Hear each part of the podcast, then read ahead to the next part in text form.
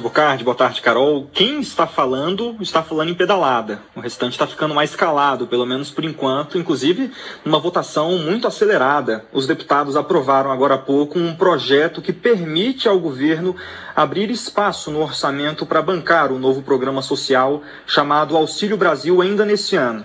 Sem solucionar a questão dos precatórios, o governo fica autorizado pelo projeto de lei a contar com propostas que ainda não foram aprovadas para compensar os gastos com programas de transferência de renda. O governo pode, por exemplo, contar com as receitas previstas na reforma do imposto de renda, que ainda nem foi analisada pelo Senado, para aumentar o valor pago hoje pelo Bolsa Família.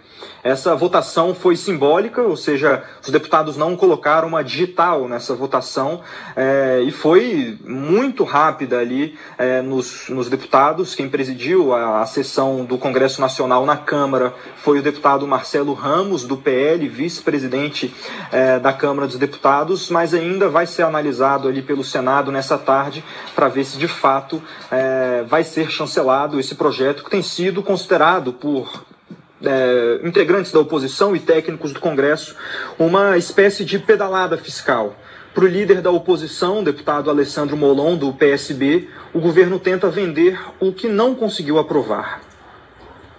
Não há recursos para que sejam destinados por esse PNN.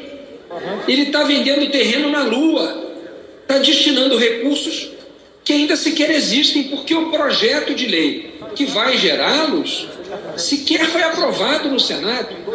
Então não se sabe de onde virá o dinheiro e nem para onde vai. Para valer, a proposta ainda precisa ser aprovada pelos senadores. Tem uma sessão prevista para se iniciar daqui a pouco mas nos bastidores tem havido muita discussão entre os senadores e há uma possibilidade, ainda remota, mas está sendo discutida ali nos bastidores, a possibilidade de adiar essa votação para quinta-feira, já que tem uma nova sessão do Congresso prevista, então, para quinta-feira, já que alguns vetos que seriam analisados hoje não tiveram consenso, não tiveram acordo, então foram adiados. O auxílio emergencial se encerra em outubro desse ano e o governo corre contra o tempo para tentar conseguir lançar um novo programa social para o início de novembro. A ideia é aumentar é, de 190 para 300 reais o valor médio pago hoje pelo Bolsa Família. Mas com a PEC dos precatórios travada no Congresso, a proposta aprovada há pouco pelos deputados pode se tornar uma forma de garantir que o Auxílio Brasil seja lançado em novembro, mesmo sem resolver esses principais imbróglios para o pagamento desse novo Bolsa Família, especialmente a partir do ano que vem. Bocardi. É, a Câmara derrubou vetos do presidente Bolsonaro?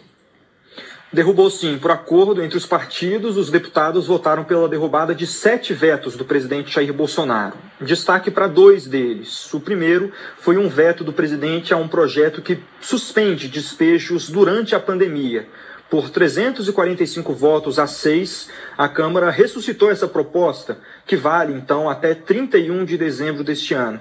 Bolsonaro tinha vetado o projeto argumentando que o estado de calamidade pública foi encerrado no ano passado e por isso a suspensão dos despejos seria um salvo-conduto para ocupantes irregulares de imóveis públicos. A Câmara também derrubou o veto de Bolsonaro ao projeto que previa o envio de recursos para escolas de educação básica se equipassem com serviços de internet e dispositivos eletrônicos. O texto prevê que a União repassará 3,5 bilhões de reais para estados e o Distrito Federal. Ao vetar a proposta no início do ano, Bolsonaro justificou que a medida não apresentava uma estimativa de impacto financeiro e aumentava a rigidez do orçamento público.